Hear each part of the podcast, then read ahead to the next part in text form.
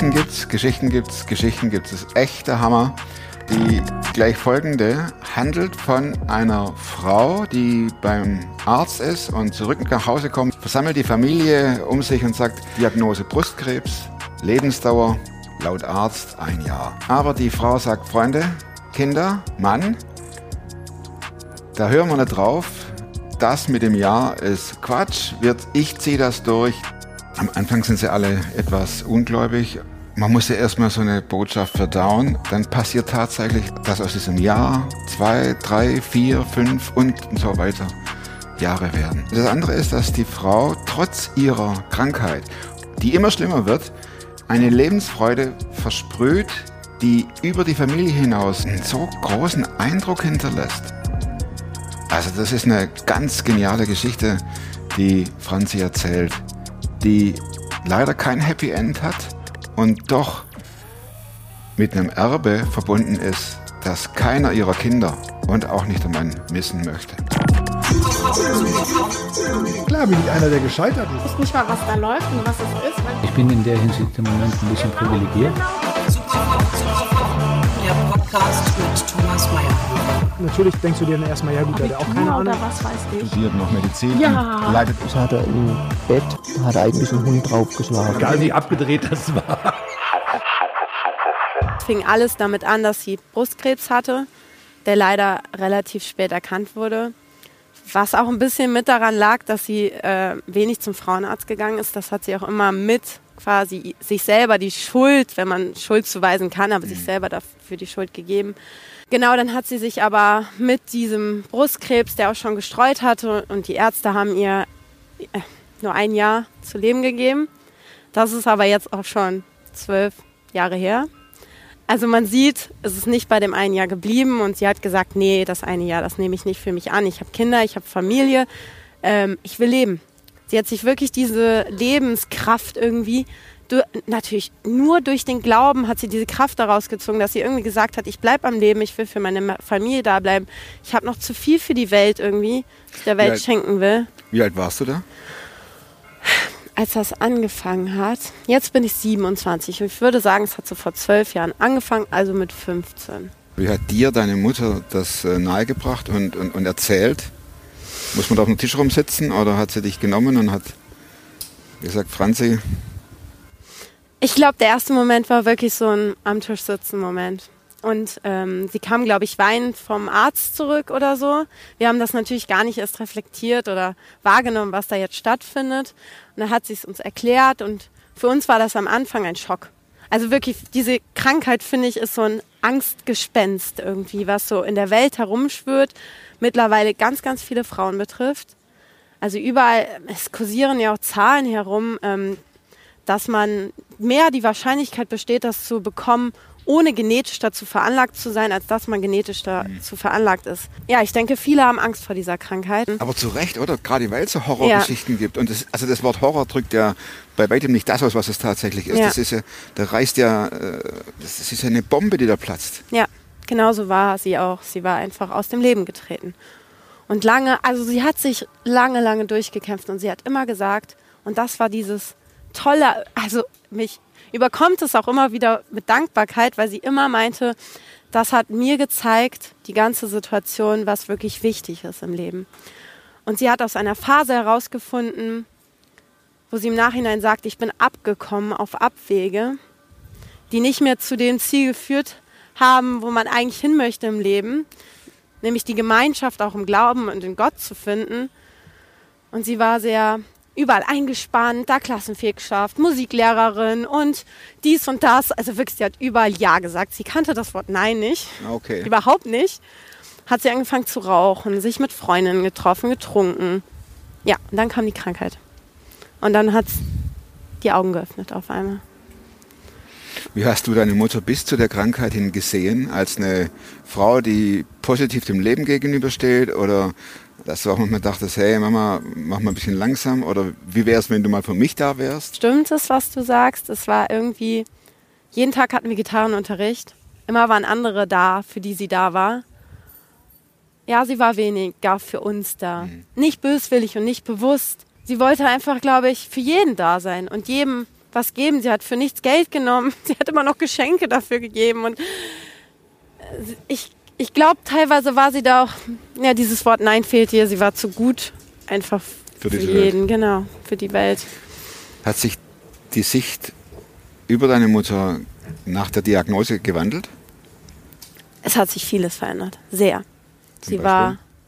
Nein, also erstmal war es, am Anfang war es natürlich für alle wirklich schwierig, erstmal damit umzugehen. Ähm, aber für mich wurde sie immer stärker von Chemo zu Chemo, die sie irgendwie getragen hat. Ich habe das damals noch nicht mal, ich denke gerade so zurück. Als Kind nimmt man das nicht so extrem wahr. So rückblickend Mhm. ist es, glaube ich, klarer. Ähm, aber sie war immer die, die den Krebs besiegen kann. Weil sie lebt. Und sie hätte eigentlich nur ein Jahr gehabt, was uns damals nicht erzählt geworden ist. Also dieses Ah, eine okay. Jahr wurde uns nicht erzählt. Das wusste ich dann nach acht Jahren oder so. Dann war deine Mama eine, die sich, die gesagt hat, du äh, Doktor mit deiner Diagnose, die kannst du erzählen, wem du willst. Mhm. Ich nicht. Ich habe noch was zu tun hier. Ja. Hat sie das auch euch vermittelt? Ja, also, dass sie weiterleben will, dass das kein Problem ist, sie schafft das. Keine Haare, sie schafft das. Keine Muskeln, sie schafft das. Rollstuhl, sie schafft das. Ähm, einfach, wir haben sie wie ein Fels gesehen, der das einfach schafft. Und da gibt es kein Fragezeichen. Also es war kein Fragezeichen in unserem Kopf irgendwie. Gut, der Fels, der wurde dann ja brüchig, oder? Oder der wurde weniger. Nee, sie hat sich immer wieder aufgebaut. Nach jeder Chemo mal mehr, mal weniger. Das stimmt. Aufgebaut heißt, sie ähm, kam zurück, war down und musste sich dann wieder aufbauen und sich selbst Mut zusprechen. Sie wurde eigentlich immer stärker, vor allem im Glauben. Das hat man gemerkt und sie wurde immer zuversichtlich, irgendwie zuversichtlicher, dass egal was passiert, es kann nichts passieren, weil sie diese direkte Verbindung irgendwie hatte und ähm, das hat man gespürt, da war so eine Ruhe in ihr drin irgendwie. Klar, sie hatte auch Ängste, aber wenn ich diesen ersten Moment am Tisch, wo wir von der Krankheit erfahren haben, wie niedergeschlagen sie war, danach kam ja bestimmt neunmal die gleiche Nachricht nochmal. Bis dann zum, zu der Nachricht, es hat so gestreut, es geht nichts mehr. Was dann heißt neunmal die Nachricht? bestimmt, mindestens. Äh, ich habe sogar mal von zehn, ich kann es nicht ganz genau. Das heißt, Chemo positiv, ja, hoch. Hoffnung, Hoffnung, Hoffnung.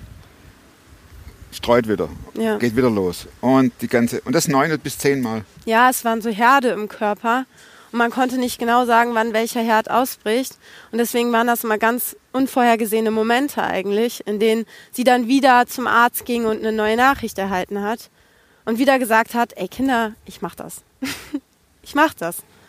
Ich gehe die Chemo. Und dann waren das immer unterschiedliche und ja, Hast du sie mal in solchen Phasen niedergeschlagen gesehen, wo sie sich unbeobachtet fühlte? Ja, ich glaube sogar, sie hatte einen Psalm, der genau diese Angstschreie. Ich weiß nur gerade nicht genau, welcher Psalm das ist. Aber sie hatte mal gesagt, der erste Teil des Psalms, oh, ich bin Rallye-Lehrerin, ich müsste es wissen. Franzi, Aber der, das ist ja meistens so im Psalm, Ja, ja, dass klar. sich die äh, Stimmung so wandelt. Ja. Aber sie konnte sich, meinte sie immer, oh, in ihrem Buch steht der Psalm auf jeden Fall. Ich habe das Buch leider nicht dabei. Da hat sie auch die, auf diesen einen Psalm aufmerksam gemacht, meine ich zumindest, dass sie auch auf den aufmerksam gemacht hat, wo der erste Teil immer dieser, die Hilflosigkeit, die Angst, die, die, ja, diese Schwäche, die man auch als Mensch in sich drin fühlt, sie sich dann, meint sie, aber immer wieder gewandelt hat. Es kam, sie wusste auch immer, das Tief kommt wieder. Aber sie findet da raus. Und ich finde, das ist ja das Entscheidende im Leben. Wir wissen alle, dass die Tiefs kommen bei jedem.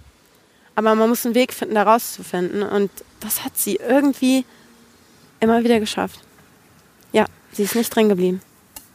du sagtest äh, diese Wandlung von distanzierten Glauben, von nicht alltagsbezogen, zu jemand, der die Kraft aus der Beziehung zu Jesus zieht. Habt ihr das auch gemerkt, diesen, diesen Wandel? Ja, alles von diesen, dieser Kraft, die sie irgendwie in sich vollzogen oder gespürt hat, hat sie mit an uns weitergegeben und dadurch mit an die ganze Familie. Und es ist verrückt. Jetzt sage ich fast, ja, ich habe keine Mama mehr. Aber ich habe, ich glaube, ich habe Glauben gelernt, wie ich sonst nie Glauben gelernt hätte. Und für mich, ich sage auch immer meinen Schülern, Glaube ist eigentlich Erfahrung. Und wenn man sich nicht drauf einlässt, klar, man könnte jetzt, man könnte jetzt fast sagen, die, die schlimmere Erfahrungen machen, in der sie vielleicht sogar da hineingedrungen werden, Hoffnung verspüren zu müssen in solchen Situationen, haben es vielleicht einfacher. Das hört sich fast schon. Ja, die schlimmer schon dran sind, sind besser dran, was den Glauben betrifft? Ja, zumindestens, wenn man es wie meine Mama so dadurch ein Vorbild gegeben hat, wie man in den schlimmsten Lebensphasen, wo man wirklich spürt, alles Men Menschliche zerbröckelt quasi. Das, worauf man sich ja sonst verlässt, wenn man nicht glaubt. Man verlässt sich, mal, also denke ich meistens, dann, wenn man an nichts Übernatürliches glaubt, verlässt man sich auf den Menschen an sich, auf die eigene Kraft, auf die Muskeln. Und wenn alles das nachlässt, dann vielleicht gewinnt man manchmal mehr den Blick für das, was, da muss ja was anderes sein, wenn das nicht mehr da ist. Und ich sage für mich zumindestens, ich hatte dadurch die Möglichkeit, glauben zu lernen, wie ich es sonst nicht getan hätte. Klar, ich kann das für niemand anderen sagen. Es gibt schlimme Situationen, wo jemand auch abkommt im Glauben, weil er Leid erfährt. Bei mir war das Leid oder bei Das sind uns ja bei dir und deiner Segen. Geschichte. Ja, genau. Bei unserer Familie war es ein Segen, Ja. das Leid. Wie war das Fall. für dich, als die Mama da saß und äh, ihre Haare verlor?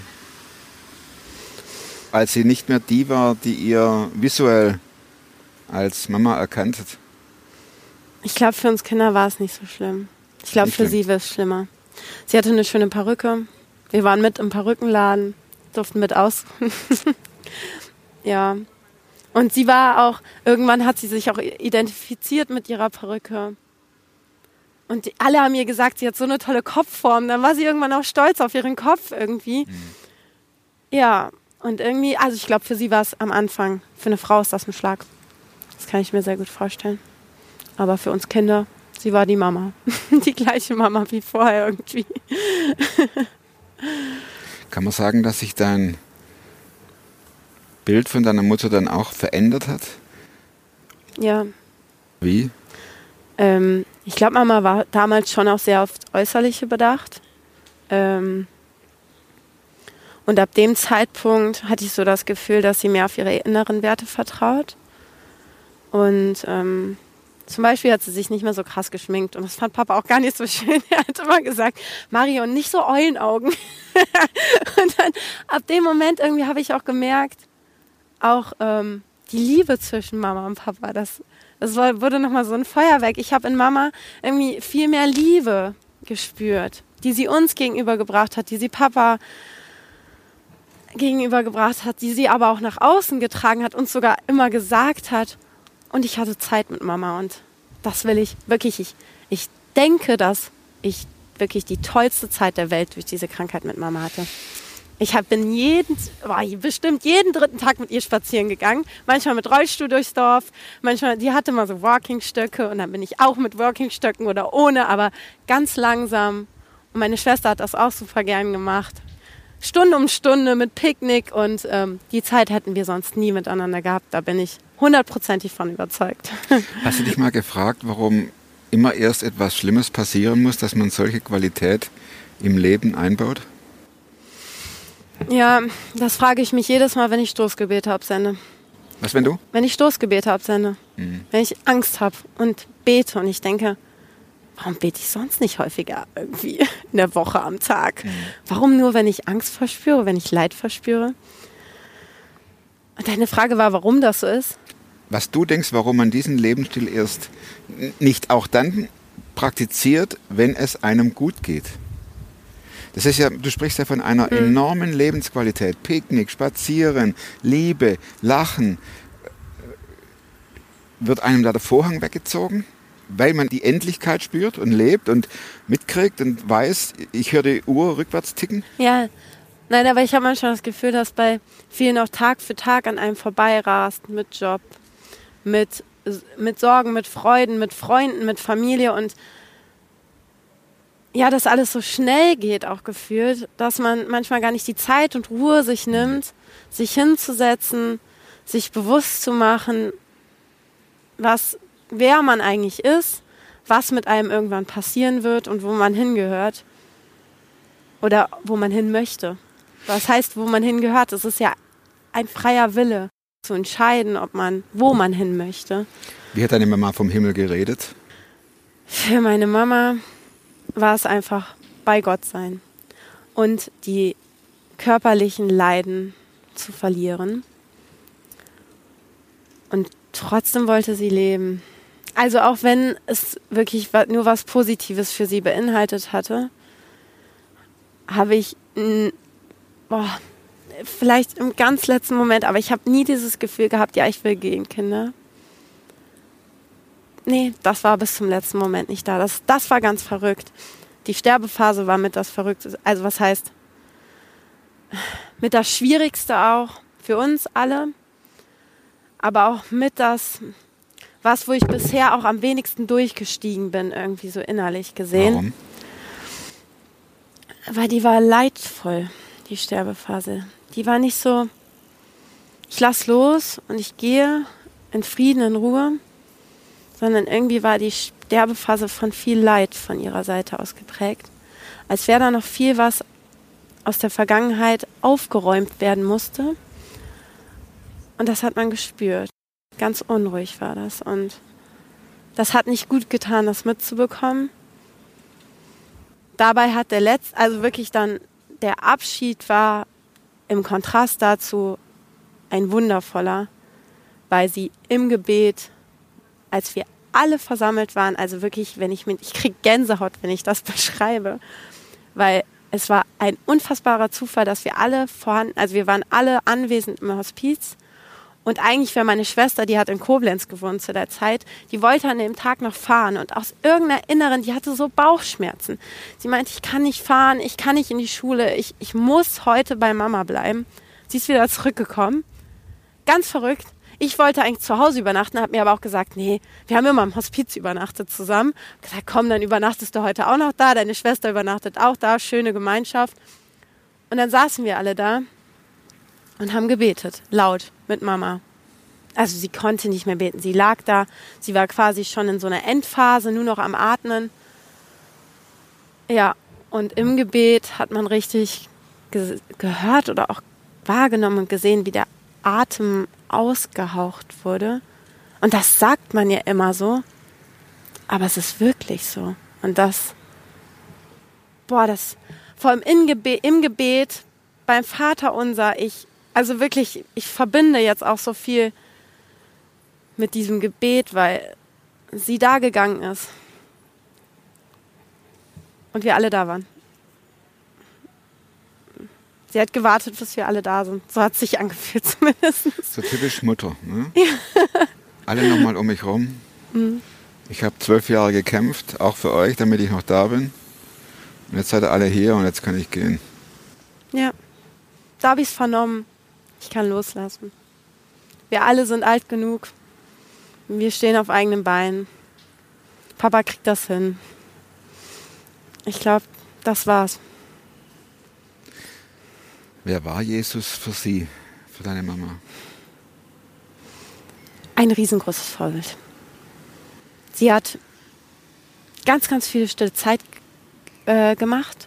Also so Zeiten mit Gebet und Bibellesen? Genau, sie hatte dieses, es gibt glaube ich vom Bibellesebund, diese kleinen Heftchen, ja. die immer so stille Zeit mh, mm, Aspekte haben, die einem so mitgegeben werden in eine kurze Phase der Anbetung. Ich glaube, ein kleiner Bibelvers stand da mal drin. Andacht oder mhm. irgendwie sowas. Und sie hat sich jeden Tag dafür Zeit genommen, bewundernswert, wirklich. Ich würde es gerne hinbekommen. Ähm, ja, und dann hat sie immer von Erfahrungen berichtet mit Jesus und was sie das mitgibt für ihr Leben. Und ähm, für sie war das irgendwie hautnah. Als wäre das quasi das aktuelle Leben und da gibt es überhaupt gar nicht, ach, der hat vor wer weiß wie vielen Jahren gelebt und ich lebe heute. Nein, für sie war das alltäglich begreifbar. Und hat sie darüber gesprochen, über ihren Glauben, oder war das dann eher so eine Privatsache oder eine familiäre Angelegenheit? Hat sie, nur. So, hm. sie hat nur über ihren Glauben gesprochen. Ähm, sie hat immer gestrahlt dabei und sie wollte das in die Welt hinausschreien am liebsten. Deswegen auch dieses Buch. Sie hat lange, lange mit sich gerungen. Aber sie hat nur davon gesprochen. Wie heißt war- das Buch? äh, dem Himmel ganz nah. Es ist so tagebuchartig geschrieben und sehr, sehr persönlich, das kann ich direkt sagen. So dass ich, ich habe es mehrmals gelesen, aber ich muss die richtigen Momente suchen, um es zu lesen, weil es sehr tief in die Gefühlsebene geht von ihr. Sie hat sehr, sehr viel preisgegeben von sich, von ihrem Glauben, der mit Gefühlen verbunden ist. Und sie hat einfach so geschrieben, wie man denkt und redet. Was hat dieser Glaube deiner Mutter bei dir bewirkt? Also ich, bei mir war das so oder so eine große Findungsphase im Glauben. Ich war eigentlich ja auch vor schon so erzogen worden.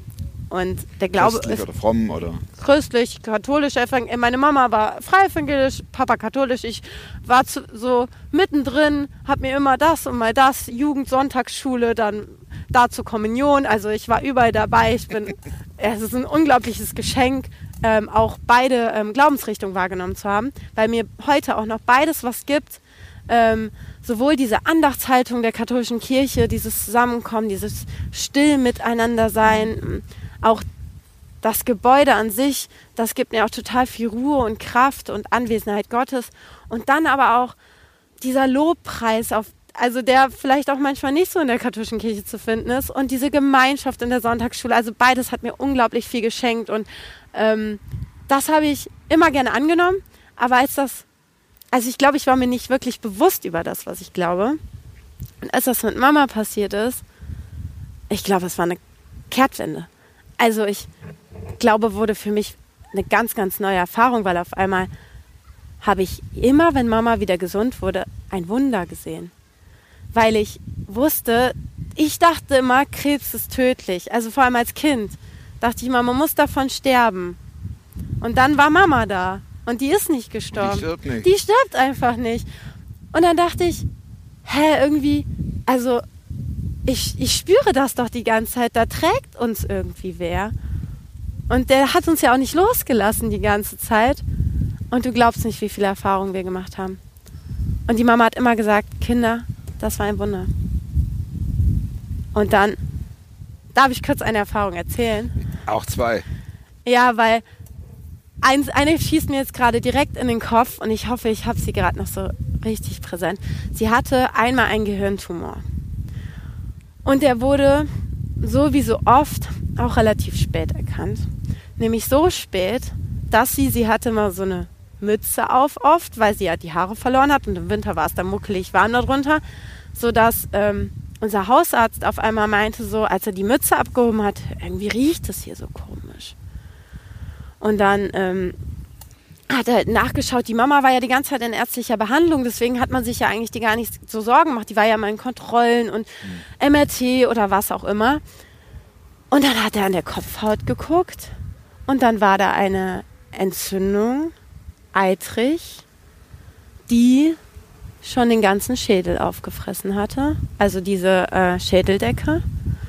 Und dadurch entdeckt wurde, dass es danach gerochen hat. Man riecht das ja, dieses Eitrige und Verweste. Genau, Verweste. Und ähm, ja, diese, diese Entzündung ist wohl auch so weit vorgedrungen gewesen, dass es knapp davor war quasi, dass diese Flüssigkeit, die da äh, irgendwie ist, genau, dass die irgendwie noch mit angegriffen worden wäre. Irreparabel. Genau.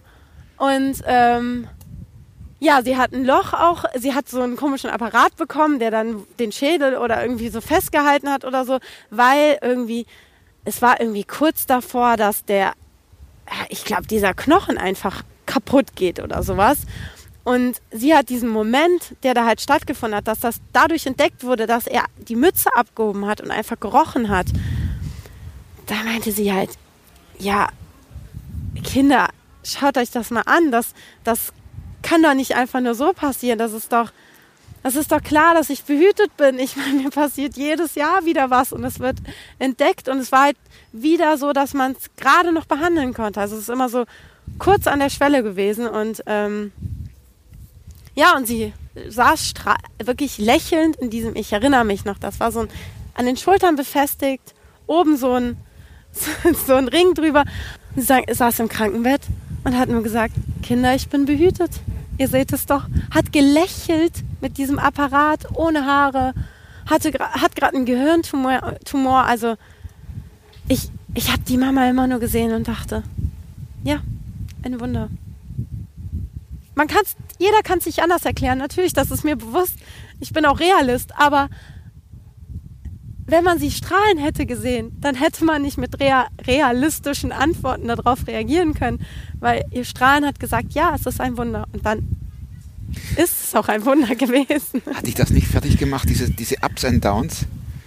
Und dann, und dann diese Horrornachricht und dann kommst du ins Krankenhaus und dann strahlt sie und innerlich drehst du durch und sagst, ich schaff's nicht mehr. Wieder so eine negative Message, wieder so ein Absturz und wieder so brutal. Ich meine, wir sprechen hier von einer Schädeldecke, die, die am Schwinden ist. Mhm. Früher haben mir Leute mal gesagt, oder auch in dieser Phase, Franzi, du bist so naiv. Und damals dachte ich, ah, das, ist, das hört sich nicht wie ein Kompliment an. Irgendwie nicht. Ne? Irgendwie nicht. Und mittlerweile sagt es mir. Also wirklich, ich, ich bin gerne naiv, weil, also muss man immer das Schlechteste sehen, zu dem es kommen könnte? Und wir haben immer an das Gute geglaubt. Wir haben immer gesehen, Mama lächelt. Und klar, die hatte die Abschwünge, aber wir wussten, irgendwie hatten wir diese innerliche Gewissheit, Mama wird wieder lächeln. Und dann war das irgendwie ich kann natürlich auch mit für meine Geschwister reden, aber vor allem für mich, es war irgendwie so, dass ich diese positive Denkweise voll aufgesaugt habe und auch voller Lebensfreude und Energie war. Und auch Freunden gesagt habe, also ich habe auch gemerkt, ich habe von Freundschaften auf einmal Abstand genommen, die das Ganze zu sehr ins Negative ziehen. Mhm. Die mir einreden wollen, Franzi, sei doch mal traurig dort, sei doch mal mehr traurig. Ähm, ich wollte irgendwie nicht zu traurig sein. Das Gut, dass du es nicht wurdest. Das ja. Jesus für dich? Also vor allem ein Vorbild, aber ich muss einfach sagen, jemand, der einen durch jeden Tag trägt. Und für mich ist es ganz verrückt durch diesen alltäglichen Bezug, den mir meine Mama auch gezeigt hat. Ich bin jemand, der ganz oft dankt. Hm. Und vielleicht auch die kleinsten Momente und Begebenheit, Begebenheiten einfach als Geschenk wahrnimmt. Wenn etwas gut läuft, wenn etwas schön läuft, wenn ich menschliche Liebe, menschliche Nähe spüre, gerade diese Mitmenschlichkeit und Liebe, das sind für mich einfach, das ist für mich Jesus, weil Jesus hat das, Jesus hat nichts anderes vorgelebt oder gelebt in seiner Person. Er ist ja einfach in Person Liebe und Nächstenliebe. Und immer wenn ich das erfahre und spüre, dann spüre ich ihn. Und der ist überall. Und dadurch sieht man ihn ja auch überall, auch wenn viele meinen, er ist nicht beweisbar. Und ja, warum zeigt er sich nicht einfach mal? Dann wüsste ich ja, dass es ihn gibt. Ja, aber er zeigt sich doch in jedem, der Liebe ausstrahlt, in jedem, der Nächstenliebe ausstrahlt. Und ja, auch diejenigen, die dann vielleicht nicht glauben können, die fragen mich immer, Franzi, wie und warum? Und erstmal sage ich, meine erste Antwort ist immer, wo ist der Nachteil? es gibt keinen Nachteil zu glauben. Weil ich sehe, also, der, der, es gibt ja nur Vorteile. Entweder glaubt man daran, es gibt nichts nach dem Leben, ja, dann versagt man im Nichts. Schön, schöne Vorstellung. Und äh, ich kann ja nur gewinnen, so sehe ich das irgendwie. Und auf der anderen Seite frage ich immer, und woher kommt die Liebe? Und die Bibel, das glaubt ihr, dass es nur quasi klar, es ist von Menschenhand entstanden, aber glaubt ihr wirklich, dass sich das jemand zusammengereimt hat, frei erfunden? Der hat die Bibel nicht gelesen. das tut mir wirklich leid, aber das ist irgendwie so ein. Die Bibel ist auch für mich mit irgendwie ein Beweis dafür, dass es Jesus gibt, weil das kann sich keiner zusammengereimt haben. ist es zu persönlich, wenn ich frage, wie sich deine Mama von dir verabschiedet hat? Ob sie noch was dir auf den Weg gegeben hat? Oder? Es war irgendwie kein Moment des Abschieds, nehme ich gerade. Also würde ich so sagen. Es war eine lange Phase des Abschieds. Das waren, ich würde sagen, vor allem die letzten drei Jahre. Ich wurde immer größer. Ich habe immer mehr verstanden. Ich bin auch die älteste von uns Geschwistern. Und dann das, was sie mir auf den Weg gegeben hat, ist die Lebensfreude. Da muss ich einfach so sagen, das ist, äh, Sie hat mir kein letzten Wort auf den Weg gegeben, weil sie war zu, sie lag im Hospiz, sie hat es nicht wahrgenommen. Sie, wir dachten auch, sie kommt bestimmt wieder raus. Wir waren immer noch so optimistisch. Hospiz, eine Phase. wir kommen da wieder raus. Mama hier platt machen. Ne? Aber das und äh, eigentlich denkt man auch immer, boah, wenn, wenn man so naiv in sowas reingeht, dann ist man bestimmt so geschockt, wenn es dann wirklich passiert, die kannst du nicht mehr auffangen, die Familie. So war es nicht. Wir waren fertig, wirklich sehr, sehr fertig. Also man kann es voller Trauer. Es ver versetzt mir jetzt immer noch einen Stich, wenn ich dran denke. Und es ist ein Kribbeln in meiner Magengrube. Und trotzdem waren wir stark und diese Stärke haben wir im Leben irgendwie durch die letzten Jahre mitgegeben bekommen. Und das hat uns Mama mitgegeben. Die Stärke, auch den letzten Moment auszuhalten irgendwie. Franzi, ganz herzlichen Dank für diese fröhliche und mutmachende Geschichte, echt. Ich habe vier Schlussfragen, vier banale Schlussfragen. ah, das Buch, das Lieblingsbuch. Fangen wir mal an. Gibt es ein Buch, das du nicht nur einmal gelesen hast, sondern mehrmals? Ja, das kannst du jetzt wahrscheinlich denken. also es gibt wirklich wenig Bücher, die ich mehrmals gelesen habe, weil ich nicht gerne, also ich bin irgendwie nicht so die Leserate. Echt, Frau Lehrerin, echt? Ist das so? Ja, denkt man immer, ne? Ja. Dass Lehrer viel lesen. Hm, dachte ich jetzt auch so. Nein, nicht so gern. Nicht schlimm. Ja, aber das Buch von meiner Mama, das habe ich Das gibt es auf Amazon mit Sicherheit nicht. Nee, das gibt's auf Amazon nicht. Man könnte, ich weiß nicht, wie das funktionieren würde, aber ich könnte mal gucken, ob sich da was einrichten lässt. Aber ja, dieses Buch habe ich nicht am Stück mehrmals gelesen, aber ich schaue immer mal wieder rein in ganz kleine Momente. Sie hat Gebete reingesendet, selbst formulierte. Die sind sehr schön, weil ähm, sie hoffnungsgebend sind, aber manchmal auch leidvoll. Also in jeder Phase, in der man sich gerade befindet, kann man manchmal auch wirklich Verständnis gerade für ihre Situation, für die eigene Situation finden. Und ähm, das habe ich öfters gelesen und, Und nochmal den Titel des Buches. dem Himmel ganz nah. Im Himmel ganz nah. Und wer es möchte oder wer Interesse hat, soll eine Mail schreiben an mich und wir setzen uns in Verbindung. Genau. Sehr gerne. Zweite Frage. Und zwar, wozu kannst du heute leichter Nein sagen als noch vor fünf Jahren? Ich habe mehr schätzen gelernt. Ich habe mir die kleinen Momente oder die ähm, einzelnen Momente schätzen gelernt und diese dann auch wirklich wahrzunehmen. Ich habe früher, wie meine Mama, war ich immer überall und habe zu jeder, zu jedem Abenteuer, zu jeder Einladung Ja gesagt und habe gemerkt, ich habe nicht mehr die, den einen Moment so sehr genossen, weil direkt der nächste wieder hinten anstand. Und jetzt habe ich irgendwie gelernt, Nein zu sagen, wenn ich merke, nein, ich will diesen einen Moment mit dem einen Menschen oder mit den Menschen irgendwie mehr in mir wirken lassen, mehr genießen. Und dann steht nicht direkt der nächste Moment wieder hinten an, sondern ich sage Nein zu, äh, zu, zu viel im Leben. Vorletzte Frage. Welche Überzeugungen, Verhaltensweisen oder Gewohnheiten, die du dir in den letzten fünf Jahren angeeignet hast, haben dein Leben ver verbessert?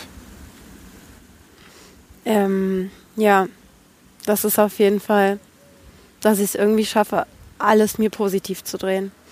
Das hört sich echt bekloppt an, ich weiß das, aber ich kann mir wirklich viele Situationen, die sehr auswegslos und sehr tragisch und traurig wirken, ich finde irgendwie immer den Funken Positives darin. Und der wurde mir einfach durch den Glauben geschenkt. Und wenn es das ist, dass ich sage, ich bin von Dankbarkeit erfüllt, dass meine Mama krank wurde, weil ich weiß, wie viele Menschen dadurch zu einem innigeren Glauben gefunden haben. Und auch sie.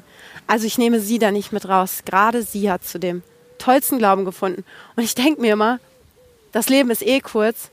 Und wenn sie es geschafft hat, in dieser kurzen Zeit so eine Beziehung aufzubauen, das schaffen andere nicht in 50 Jahren oder 100 Jahren mehr, dann ist eine kurze Lebensdauer gar nicht mehr so schlimm, wie es einem manchmal vorkommt. Und der Tod ist auch nicht mehr so schlimm. Der kommt einem nicht mehr wie so ein Angstgespinst. Oder Ist es für dich so, dass der Tod seinen Schrecken verloren hat? Nein, nicht ganz ein Schrecken. Ich glaube, das kann kaum einer von sich behaupten. Ich, ich glaube, das erfüllt einen mit enormer Angst, wenn man dem Tod nahesteht. Und das ist ja auch etwas Instinktartiges, was in einem drin ist. Trotzdem merke ich, es Hoffnung in mir drin. Also ich sehe als Mitleidender ist man ja häufig mehr leidend, als man, wenn man selber davor steht. Aber ich sehe Hoffnung da drin und die man auch weitergeben kann in Momenten, wo Menschen wirklich dem Tod vielleicht ganz nahe stehen oder mitleiden müssen, wenn andere dem Tod nahestehen. Letzte Frage. Ja. Plakat hier in Bonn. Was würdest du draufschreiben? Meine Mama hatte ein Lieblingslied, Feiert Jesus. Äh, 19, ich weiß genau die, das Album. Ähm, das heißt, der Herr tut heute noch Wunder. Und ich glaube, ich würde gerne Menschen im Alltag mehr das Gefühl dafür geben, ja, dass irgendwie alltäglich Wunder passieren können. Und dass der Herr auch heute noch Wunder tut und dass man dafür das Herz und die Augen irgendwie öffnen muss, um das auch sehen zu können. Und man von viel mehr Dankbarkeit in kleinen Momenten überströmt wird oder von viel mehr Halt in kleinen Momenten der Angst, ähm, wenn man diese Wunder vielleicht noch für wahr hält. Ich hoffe, ich habe nicht zu viel versprochen. Das ist so ermutigend für mich zu sehen, wie man auch als Kranker sein Umfeld prägen kann. Sehr, sehr genial. Wenn jemand zuschaut und sagt, ich habe auch eine Geschichte, ich würde sie auch gerne erzählen, dann schreibt info at superfromtv, meldet euch und ihr erzählt eure ganz persönliche Geschichte. Bleibt oder werdet superfromm. Macht's gut. Tschüss.